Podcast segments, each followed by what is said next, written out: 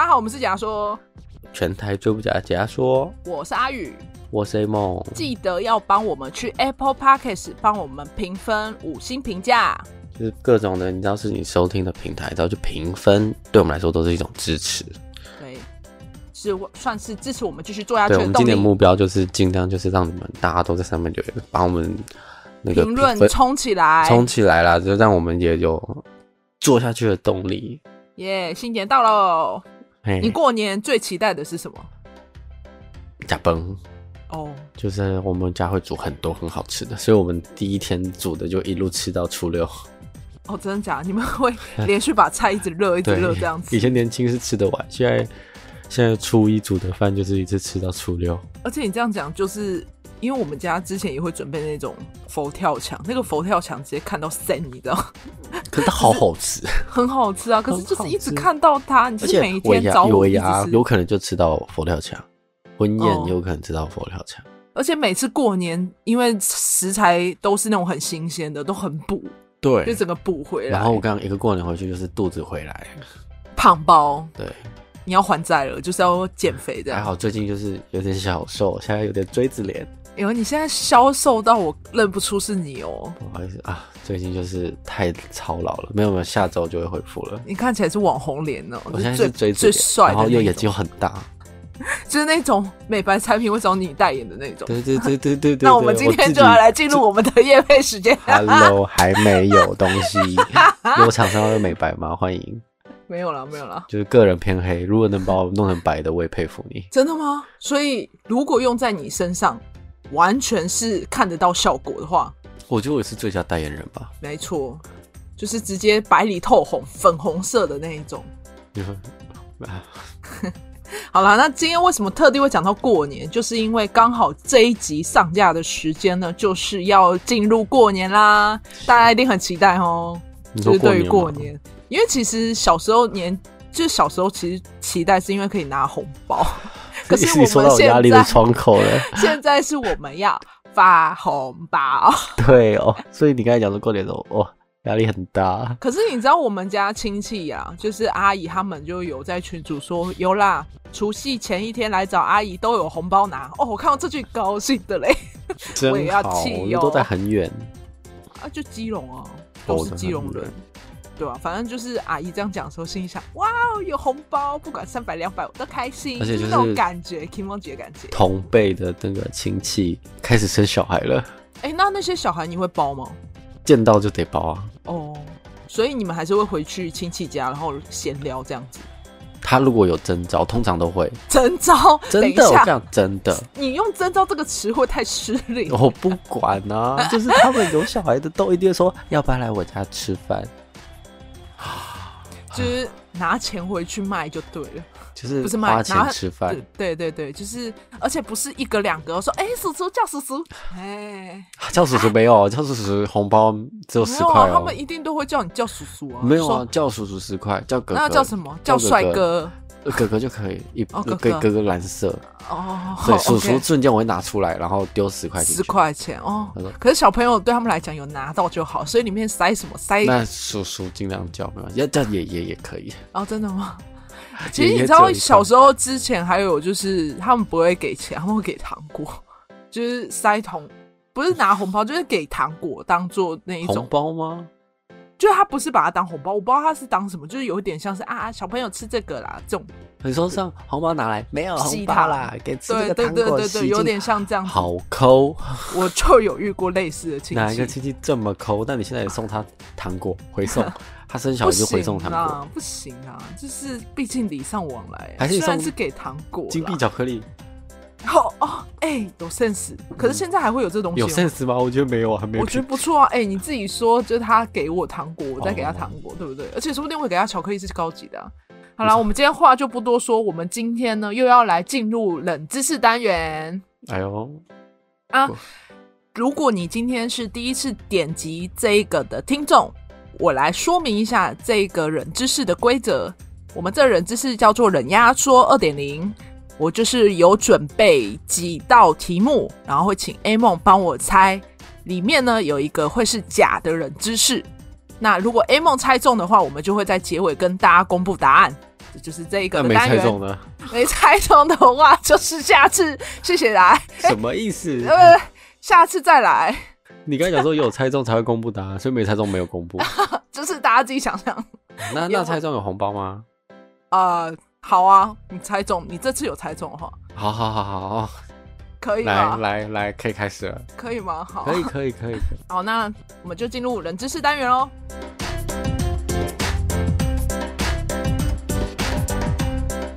那你知道我们不是每一年都会去算说，哎，今年是什么年？今年是什么年？今年是什么年呢？你说鼠年、虎、兔、龙、是马、羊的年吗？对对对。那今年是什么年？兔年呢？没错。那你知道为什么十二生肖没有猫吗？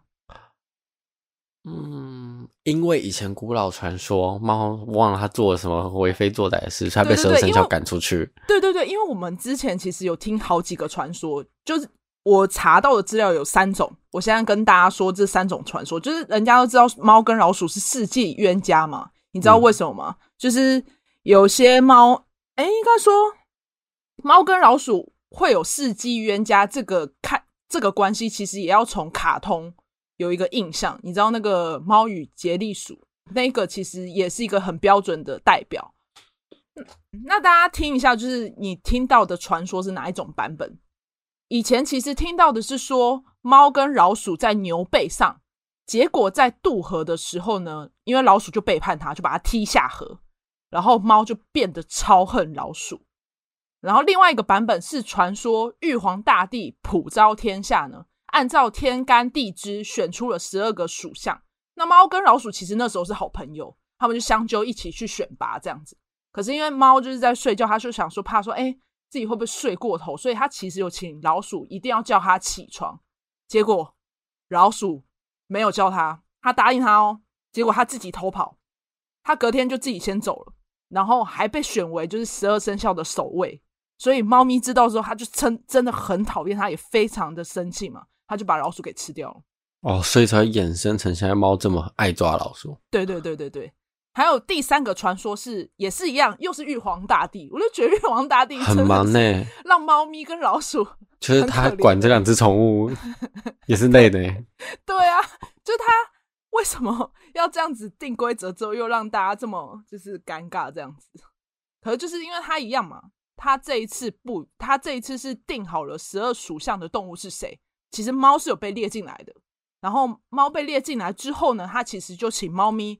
去通知其他十一位动物，嗯，然后猫跟就是他正在跟牛说，哎，今天晚上要来选拔，就是要讨论一些事情的时候呢，老鼠躲在旁边偷听，他就听到了，所以他就下手为强，先跑到了天宫报道。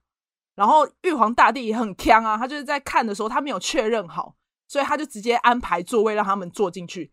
结果猫咪当完它的工具人之后回来，发现没有自己的位置。哦，所以 原本是没有老鼠。对，没有老鼠，所以是猫、牛、虎、兔、龙、蛇、马、羊。对对对，哦、所以他听到的时候，他就是整个就是自己就决定说，我要先到，我要先到。所以猫咪很可怜，它到的时候就没有他的位置。所以听起来老鼠很奸巧呢，就很奸诈，所以很长那叫什么？其实英文的 rate 也很常被拿来当做所谓的间谍，或者是一些哦，对对对，对对对对对。就是小偷什么之类，就是用于这样子，就是因为老鼠给人的印象就是奸诈嘛。哦，嗯，所以猫咪跟老鼠就这样子结仇大恨，但其实真相是，哦，有真相，有真相，这个只是传说嘛。就是你要想，以前中国其实是没有猫咪的，是因为猫源自于埃及。你还记得以前埃及不是有很多那种猫像，而且他们不是不是把猫当做就是神圣物嘛？嗯，所以猫其实就是猫什么时候传入中国已经是不可考。以前的民间传说是说。细唐三藏从印度带回猫咪，所以一直说为什么十二属相没有猫？用民间故事来讲，其实是不对的，是因为猫传入中国的时间之前，那个中国的十二生肖的文化已经形成了，所以十二生肖没有猫是不奇怪的事情。哦，所以以前亚洲是没有猫的，没有没有，都是从印度带来的啊。哦，它是外来种啊。我这还真的不知道哎。对啊。然后还有一个说法，其实就是因为你看哦，十二生肖不是鼠牛虎兔，不是有虎吗？啊，嗯、虎其实也是猫科动物，嗯、所以也有说法说，啊，有这这只老虎的大猫咪，所以小猫就不用来值班了啦。就是也有这种说法，这样哦，合理化这件事情。有些知识就没有看到猫。嗯，虎是很早就有了吧？因为中国很多对啊，虎的吉祥里面都有虎，连就是皇帝他们身上的那些什么袍啊、龙啊、虎都是最基本的。嗯，就是象征性的东西。嗯，好，那这是第一个冷知识。那第二个呢，就是月历、桌历是怎么出现的？你有想过这个问题吗？也是从古代吧？对对对，以前十八世纪时候出现的。那桌历是怎么产生的？以前其实还没有 email 的时候，大家是不是就很期待说收到信件这件事情？嗯嗯，然后以前其实是以前的人为了要等到圣诞节到来，因为大家一定会寄明信片，然后他们就是会在门口点燃木材放在门口，然后他们或是会在那个大门上面写下他的记号。那有一个人叫做格朗，他制作了第一个印刷的月历，是出现在一九零八年，就是因为他小时候很喜欢他妈妈给他的饼干。他就把那个纸盒留下来，盖上，就是缝上那个数字饼。我们不是有那个数字饼干吗？嗯嗯，他就把它缝上去，然后这个就是第一个月历。但是就是因为在一九四零年出现战争，就是生意倒闭，因为他就是研发了这个东西之后，他开始做生意。可是因为出现了新的战争之后，他就没办法继续做月历。直到一九四五年，有一个印刷厂把月历发扬光大。而且还有邀请政治人物来参观，直到现在哦，这间公司还是会制造百万个月历，然后超过三十个国家。你要想，就只是一个人吃着饼干吃一吃就吃出了月历。对啊，我觉得所以以前月历过一天就吃一块。对，因为很期待啊。而是是从外国那边进来的。嗯，我还以为是亚洲嘞，因为亚洲的月历不是你像阿妈家那个数字很大一个，然后那个一定是延伸的啊，因为你要想。阅历这种东西，我们不是基本的都是那种一格一格的吗？嗯，这种一格一格的，大家就知道嘛。就是如果你每一年都有收到月历，它就会是一格一格的，就是像上面不是都是英文吗？就给你写工作。对对对。哦，OK。嗯。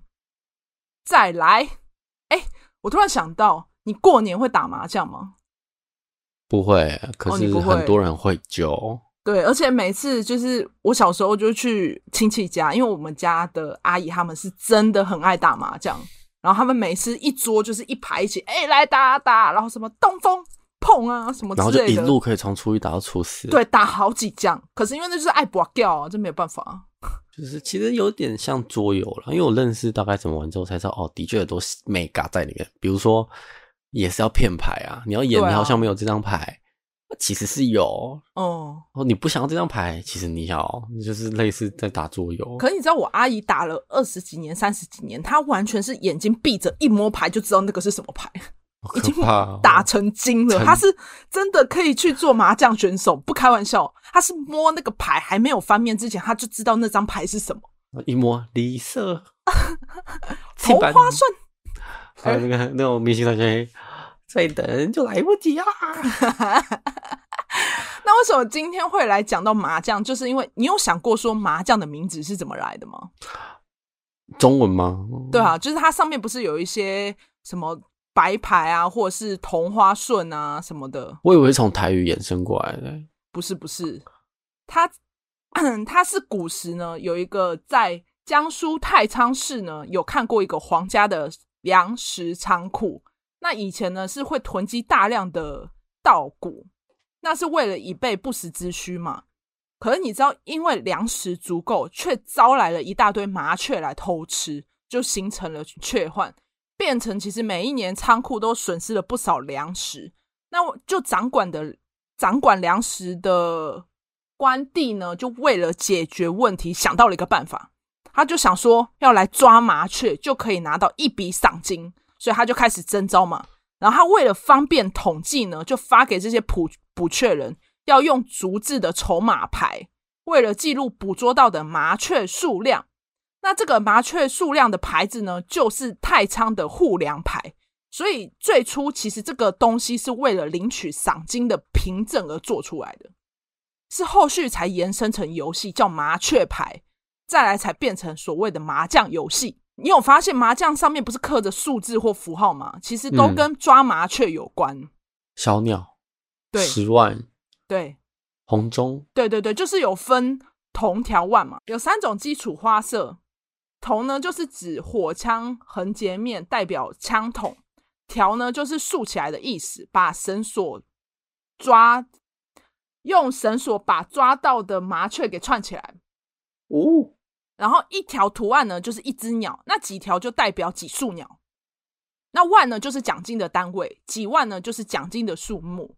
就像一万就代表一万赏金这样子。所以以前麻将是抓麻雀。对啊，它的由来是这样，就是它只是为了赏金而立的一个证明就对了，只是后来衍生成麻将桌在用的牌。哦，所以他们在喊说“交啊”，然后真的是“交啊”，就啾啾啾啾啾，对对对对对。所以他们不能讲三条，是一串，三串，交啊八，有啊，九幺八好像有听过哎，就是就是小鸟啊，他们都反正他们就是其实麻将的那些术语都是自己想怎么念就怎么念。啊，对对对，你知道我还有看到一个影片，就是有人很爱帮麻将取名字，就是出来不是东风，嗯，东南西北。咚咚咚咚咚，对他们会 这样。西瓜，小外东方不败，对对对啊，不是还有西北风啊，对对，还有北七，对对对，类似这种，对对，想呛人的时候就会啊，就像我们打桌游的时候会稍微嘲讽别人，就是故意用这张卡这样子。那再来不是有东南西北吗？打麻将你还记得我们坐的那个桌子，它不是方桌吗？而且大家不是打牌，其实都是朝同一面，嗯，而且是只有四个人的这种，就是这种把掉的游戏。特意提到的是，因为以前的麻将是八个人一起玩的，而且以前的方桌就被叫做八仙桌麻将，因为吃饭的话其实是可以坐八个人，麻将桌可以坐八个人，可以可以，就是为了吃饭啊，可以啊。我以为只能四个，可以，可是就是因为你要想打麻将，毕竟不可能你旁边的人看你的牌看这么爽，所以变成是限制一边不能坐两个人，才面慢慢的变成只剩下四个人。所以以前是在旁边的，哦，对啊，旁边打屁哦，被看光光。对啊，所以才变成就是一边就不能有两个人，所以才慢慢剔除掉，才衍生成这个游戏只能四个人。那桌子有缩小吗？没有没有没有，就一样是方桌，就是一直维持是方桌这个型。哦，嗯，那方桌的四边就得到了一个启发嘛，就想说，哎，可以分东南西北，就增加了所谓的东南西北风啊，然后三元牌啊，然后中发白这样，类似这几个牌。所以这些名字是以这样子的方式去延伸的。那中呢，就是所谓的中举嘛，然后中解元、中黄、中赚啊，反正有打麻将一定听得懂。啊发呢，就是所谓的升官发财。那不是有一个像是正方形的那个，大家都叫做白板，那就是所谓的清白之意的意思。哦，这就我们第三个麻将的名称由来。再来，你最近有没有收到红色大单？西天嘛，对，有点多。哦，对对。那如果你有去参加朋友的婚礼，你会不会想说啊，开个玩笑，大家一起说来呀，闹洞房啊，闹洞房啊，这样？会啊，会啊，会啊。会，对对对。你知道，其实闹洞房也是有由来的。其实闹洞房也叫做斗媳妇炒房。那这件事。有钱人的炒房，炒炒股价，吵架的炒，吵争吵的吵闹的吵。哦，对对，炒房。该不会是要磨练什么媳妇的脾气之类的？不是不是不是，好好笑！你想到这个也是蛮有趣，就是想说啊，锻炼这媳妇，看她以后嫁人好不好？说哼，看她脾气好不好，先闹给她洞房。那应该是人家的丈母娘特地派来的。闹洞房这件事情很很莫名啊，那个讲。不是讲求一个气氛浪漫，然后就嗯哼。可是我觉得一开始这个文化产生，我还不知道原因之前，我会觉得说这是一个热闹的用途，哦、就有点像是我今天家里就可能千千那叫什么千巧宴，就是千巧叫牵巧宴一下房子。对对对对对对。哦，可是那是很奇怪啊。他说：“哎，今晚空空空空空，哎，你们在干嘛？”洞房是在迎亲的晚上进行嘛？然后其实闹洞房是无论长辈平辈都会汇聚在新房里面祝贺新人，就是没有任何禁忌，有所谓的闹喜闹喜，越闹越喜的说法。然后这种风俗其实是从大约从汉代开始，有一个叫张妙的人，他去了一个姓杜的朋友家。正逢杜家娶亲，酒宴后闹洞房，然后杜希应朋友其实就不想要配合，他想要好好的休息，这样。结果张妙呢就把杜信给捆绑，他就绑住了他的双脚，倒倒悬在于梁上，不慎呢导致杜信死于非命。这种情况就知道，从汉代民间闹洞房是很普遍的，闹到死人了。闹到一个人这样把绳子挂上去，然后把头放进去，就掉。他是把它倒掉啊，就是他人有点像是挂猪肉一样，脚被绑在上面这样子，可是他就死掉了。他就把他朋友这样，对，真闹呢。对，可是是从汉代民间开始到现在，所以以前入洞房闹喜的时候是有可能发生命案的。嗯、呃，对。所以结婚前会先经历一波很紧张的命案。对，你要先叫你的爸妈在你旁边守着，这样。妈，我今天要被闹洞房，啊，这样被闹洞房，就呃，老伴今天可看不到他了，好可怕哦。可是就是因为现在闹洞房比较少有这种野蛮的情况了。对，其实后面都有人在说，其实以前很多一些很粗，我跟你讲就是粗俗的那种习俗，现在已经不太行了。陋习可以这样说吗？就不知道，因为有些会过度嘛，然后你又不。你又说不 OK，长辈可能就会说：“哎、欸，怎么没大度量这样？”哦，对，反而会就说：“哎、欸，大喜之日你不应该这种态度吧？”之类的。所以大喜之日就活该被整。对，哎、欸，对啊，而且你不觉得这样有一点变相是大家会想说这是一个习俗，合理化去闹你这样？对、啊，可有些人就不喜欢呢、啊。就是有些人比较不适合被开玩笑。是啊，还有一个说法，闹洞房的倡导者是从。北宋开国皇帝的赵匡胤，他有一次呢，从京都出访的时候，有看到一户人家刚好在娶亲。那因为这户人家很穷，没办法雇佣吹打队伍，啊，皇帝就担心说啊，这小户人家会遭遇不测啦，所以他就晚上故意说，哎，我要在你们家下棋哦，就留下来借宿这样子。然后趁新郎新娘去向父母问安的时候呢，他就去阳台。就刚好看到一个戴面具的强盗翻到院子里面，然后这个时候呢，皇帝呢他就拿着扫把追到门外，把他打倒。这个强盗他就是专门在新婚之家，就是去抢这种新婚之家的喜财。然后他就回到宫内嘛，他就有写了御书榜文，昭示天下：只要百姓结婚呢，就务必要请古乐，在花烛之夜呢，务必要邀请亲朋好友。喧闹通宵，以防不测，是以这样子的方式去延伸的。所以其实一开始的用途是好意的，不是像现代故意要说要拿来整他什么的。哦，反而是为了平安。对，所以才会民间有这样子的习俗，哦，然后慢慢延伸变成自己也都不平安。你你这个结论我很尴尬，你很。不是，我就觉得很好笑，就是一开始啊、哦，不要新人这样，然后再过好几年传承，直接人被倒掉，直接往生。嗯，强盗是自己人，啊、是没错啦。可是就是因为他一开始想说要去倡导这件事情，是为了说，因为毕竟以前就生活比较没有秩序嘛，也不能说没有秩序，就是一定有很多小偷，而且比较没有办法规范他，所以用这样的方式是为了去吓阻这些小偷。嗯嗯。其实用意是好的啦，那这就是我们第四个人知识。第五个，哎，啊，你过年的时候有没有机会喝酒？加上就是尾牙的前前后后，当然当然，对不对？饭局多，过年喝酒机会也多。来来来，听众们，你们有没有相信说浓茶可以解酒这件事情？好像听过，对不对？我之前也一直有听到这个说法，就说哎，喝茶可以解酒。不对哦，不对哦，其实反而你去喝会造成胃食道逆流，而且还有一个说法是说，觉得说浓茶可以加速体内代谢，帮助酒精排出，应该不行吧？完全不对。浓茶它要代谢的那个比较高诶，因为我们会一直听到像有些广告不是什么油切绿茶，就会说切切切，老师切的是油脂哦，对。可是因为有些人会认为说啊，这个是不是顺便可以帮我酒精排出啊？不对，这没有个科学根据的，是没有办法解酒，反而会加重宿醉。所以大家今年在过年期间喝酒，不要喝茶，反而对你没有比较好。我推那个啦，蜂蜜水。哦，蜂蜜水可以解酒，就是比较不会那么不舒服。是哦，下次我喝的时候来试看看。嗯、可是蜂蜜水的话，是去买市面那种超商的，呃，那是最快，当然自己调是最好。哦，OK。而且你要想，其实浓茶是没有办法解酒的原因是，主要酒精是靠肝脏在代谢的。对啊，浓茶不是帮助肝脏而且浓茶会增加它的负担呢。对，会造成胃食道逆流啊。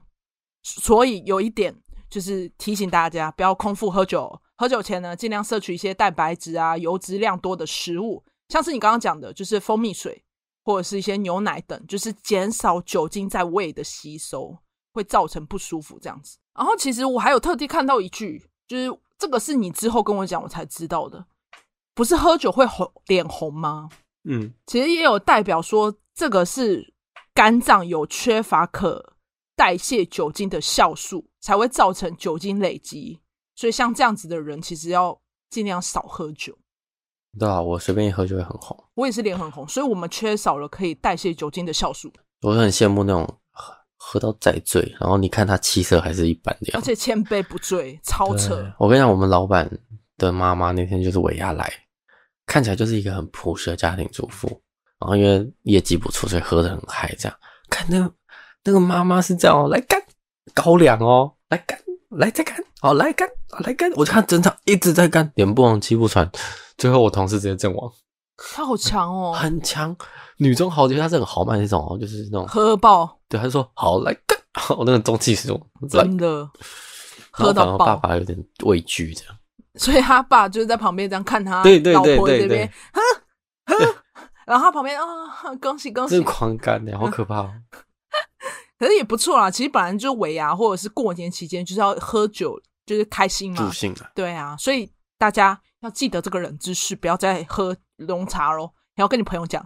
要记得，那 A 梦你知道，就是恭喜恭喜恭喜你呀！每条大街小巷，每个人的嘴里，见面第一句话就是恭喜恭喜你。你知道？我知道。你知道这首歌的理由？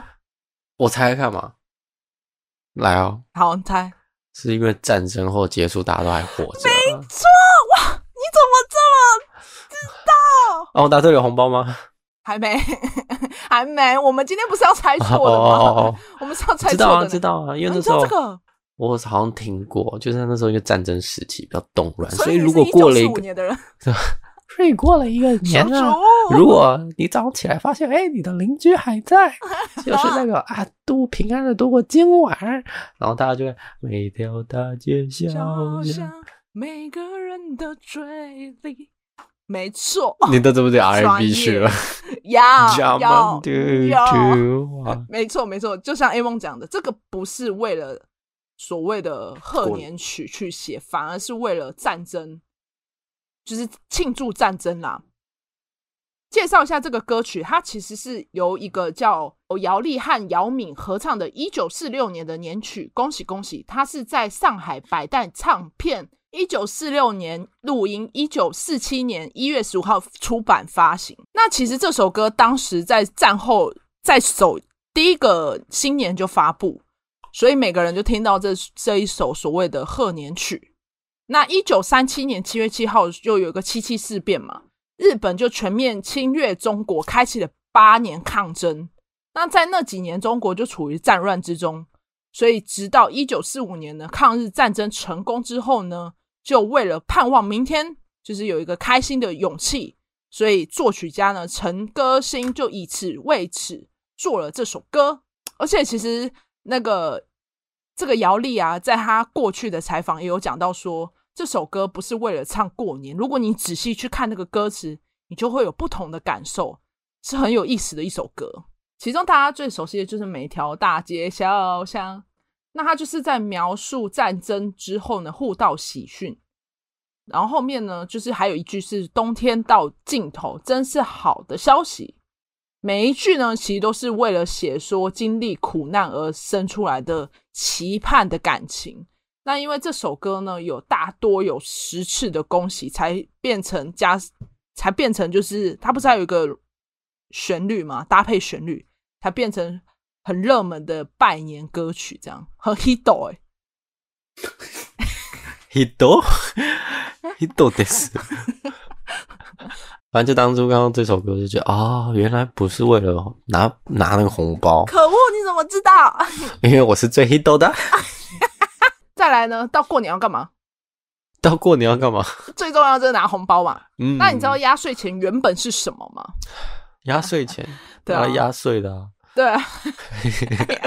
就压岁钱其实不是钱，它以前其实是一个钱币形状的辟邪品。嗯，真的假？嗯。以前就是小时候要给长辈扣年的时候，是要祝长辈长寿嘛，然后长辈就要给小小的发红包，就是压岁钱，就是寓意说压岁祈福。以前在汉代中国出现压岁钱，造型就是用圆形的这种，或者是圆形方孔居多。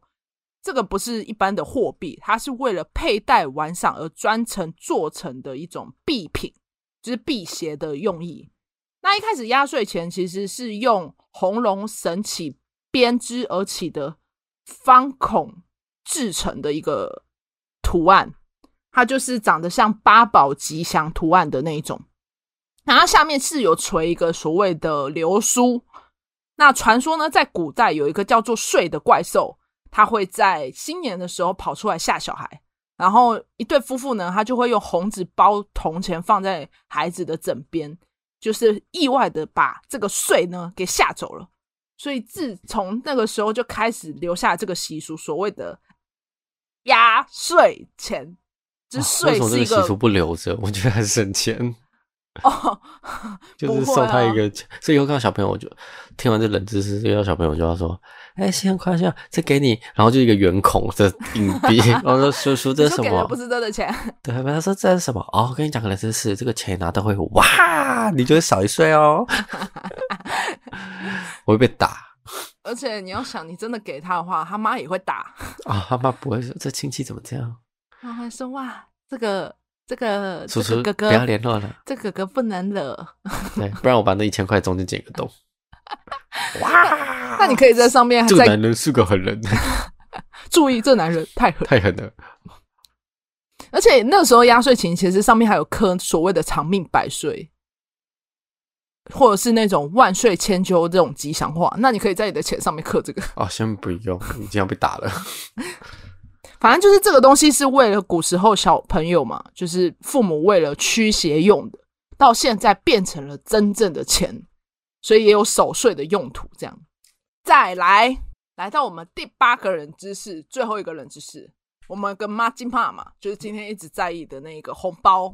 嗯，你知道红包是不能封口的，而且红包还可以重复使用。这个红包袋，红包不能封口。对，你知道为什么吗？其实是要看所谓的时机而定。婚礼包的红包跟丧礼白。那个丧礼的白包字都可以封口，因为象征说只给一次。但是过年给的红包是希望长长久久、年年如此，所以不能封口。我以为是那个嘞，因为以前我们曾经发生过一件事，就是我们已经包好了，然后到现场发现，哎，对方给比较多，所以我们就立刻把钱抽出来，再换新的进去。哦，所以你以前都这样做？就是看，就是你刚才讲的时机而定。如果他的表给比较多，我们就不能太少。哦，OK OK，不然人家你拿人家刚好包个五千，你包个两百块，也是啊。而且抽出来瞬间说，哦，这个人真会做人。不是啦，反正就是为了说过年给他红包，因为就是礼尚往来，明年还会再给，就是希望对年年都有这一天。对对对，哦。就是不要只给一次，对啊，那种像丧礼封口，就是我们只收一次，对，只收一次，然后婚礼也只收一次，希望他不要再结婚，对 对，然后过年就是嗲嗲来，对对对。那为什么红包是红色？是因为红色有吉祥喜庆的象征嘛？嗯，加上其实早期人都用带红的方式来化解一切的煞气。在纸发明之后呢，包装礼物也比较多，用红纸为主，就是象征祝福跟好运的这种红包袋。就没有所谓的不能重复使用的禁忌。相反的，如果你继续使用啊，还可以为自己或其他人带来好运。就意思就是，就是把喜气跟好运让别人带走，就是红包袋的带走。哦，其实我自己有个习惯，就是过年收到红包袋，我可能会拿来装零钱。我会继续留着哎。哦，嗯、就是有有些人会收在皮夹里面呢、啊。我会继续留着，我会继续留着。就是我现在秀给 A 梦看，我当时尾牙就是拿到的一个红包袋，我会继续留着。你说今年的、哦？对。哦，确诊。反正就是大家要记得，就是红包袋不要封，不要封口。可是如果所以如果你去参加人家婚礼，我的兄弟朋友给我带那个 没封口的来，他是诅咒我要二婚。对，他说：“哎、欸，祝福你。”然后白包来婚。哎呦，哎呦，哎呦，这个朋友不要了。可是殊不知他只是懒得封。对，他说你只是忘了封，紧急随便拿一张。还是他说，还是他，他说。哦，不要二婚，直接封强力胶 A B 胶。他说：“哎、oh 欸，你这个怎么有点难撕？”他说：“哦，我就是怕你二婚啦。反正就是你红包袋，就是记得，如果不是太旧，其实也有讲求环保啊，就是等于说你也可以继续研究，所以可以拿用过的红包袋给别人，可以，可以，就是红包啊。我真的不知道，不觉得有点没礼貌吗？不会啊，你就像我讲的，它不要太旧或破损，你还是可以继续使用啊。”反正就是，如果你今天拿到了红包袋，小朋友、大朋友都可以留下来哦。那以上呢，就是八个人知识。然后没有假的，有假的，有假的，有啊，有假的啊。这么多古代故事，很厉害哦。那我只猜一个叫现代的。来，我全部帮你重复复习一次，听众也一起复习。而且这种事有一个你还知道了，你真的猜中，我就包红包给你啊。哦。不能封口的哦。好，还我用过的哦。好好好，可以哦。好，来，第一个冷知识呢，就是为什么十二生肖没有猫？原因呢，就是中国古时是没有猫咪，源自于埃及。第二个，月历桌历呢，是由一个叫格朗的，他用他小时候吃到的饼干缝上去的月历。第三个，麻将牌的取名由来就是呢。是因为大家在抓麻雀，然后延伸出来的游戏。第四个闹洞房，是因为为了以前要，以前皇帝为了要赶走强盗，为了要喧闹通宵，以防不胜所制造出来的文化。第五个，浓茶不能帮助解酒。第六个，恭喜恭喜不是贺年曲。第七个，压岁钱不是钱。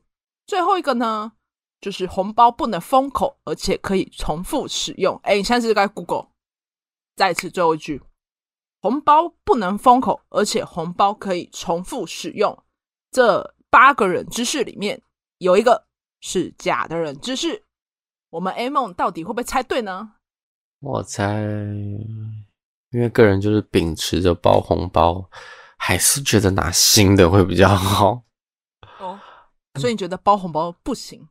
我觉得封口这件事情蛮麻烦的，对，不合理。所以我最后决定要选择封口的红包。OK，噔噔噔噔噔噔噔噔噔噔噔噔噔噔噔噔，答案是月历，整个都是我编的。没有月历？你说饼干月历吗？对啊，没有这件事。很真哦，我随便去找一个名字，那个也没有格朗这个人，我是随便看，也不是十八世纪，是真的是从那个世纪开始做的，也是从德国，但没有这个人，我随便掰的。所以关于吃饼干吃出一本阅历是假的？对，我觉得蛮真的啊。哦，真的哦，这是假的，没关系啦。我的红包没了。可是你不觉得就是全部呢？突然跑来一个国外的，也是蛮跳的吗？其实是蛮跳的。我刚才想说，哎、欸，什么时候我们要扯到？所以我那时候我问你那个啊，哦，为什么不讲讲中国的阅历呢？我有回你啊，长得不一样啊，我说我说中国的就是长得像那样子啊，台湾的跟国外就长不一样啊。我刚想说，我本来想说问你看，那农民力呢？那农民力可能有点困难。那我们今天的冷知识单元就到这里，我是阿宇。我是梦，下期见，拜拜，拜拜，新年快乐。